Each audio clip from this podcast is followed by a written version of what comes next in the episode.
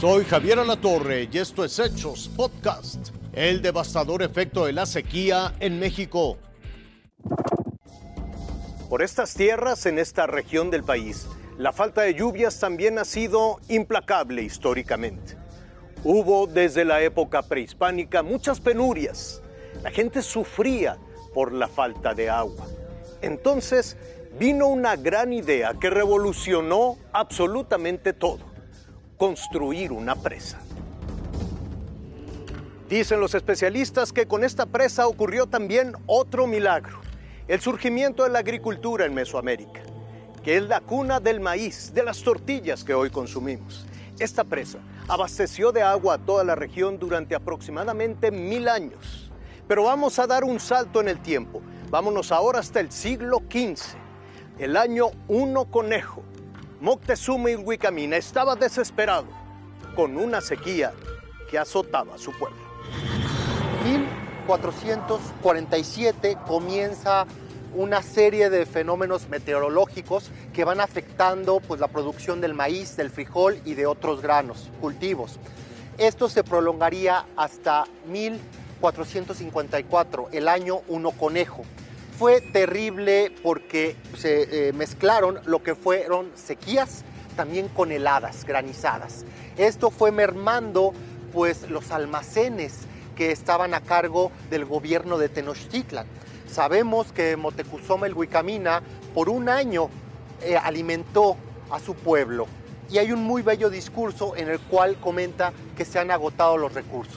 ¿no? Los graneros imperiales de Tenochtitlan agotan el recurso y le dice a la, gente de su pueblo que vean por sí mismos, que ya no puede hacer nada a él como el gran árbol que le da sombra a su pueblo, como el preferido de Tonatiuh del dios eh, Sol.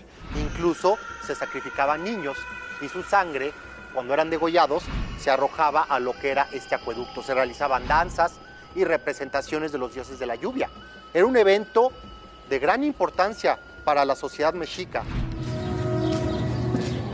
En el Templo Mayor, durante nuestras excavaciones, logramos encontrar una ofrenda de eh, niños eh, sacrificados que fueron degollados en honor a Tlaloc y que estaba acompañado, sus restos óseos, sus huesos, estaban acompañados con jarras hechas en piedra con la efigie del dios Tlaloc. Y un aspecto muy interesante es que, por lo general, para que, para que hubiera una buena lluvia y por consecuencia una buena cosecha, lo que se acostumbraba era sacrificar niños, infantes, ¿no?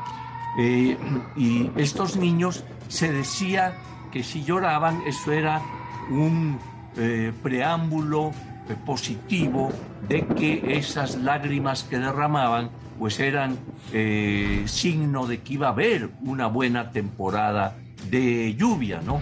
Hemos construido presas desde el México prehispánico, también en el México virreinal, pero fue a partir del siglo XX cuando se detonaron las obras de ingeniería prácticamente en todo el país para solucionar el abasto de agua. ¿Cuántas presas hay? 5.200 aproximadamente, pero de esas, solo 180 presas en el país están cumpliendo con su función. Enrique, en nuestro avance en el tiempo vemos el majestuoso Palacio Nacional. Yo me quiero imaginar en el siglo XX cómo entraban y salían con propuestas eh, ingenieros, ministros, para tratar de encontrar una solución a los problemas de abastecimiento de agua.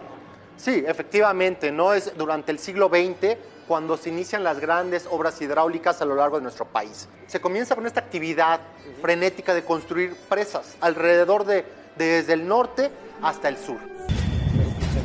No hay agua para alimentar el ganado, no hay alimento. Hace casi dos años que no llueve.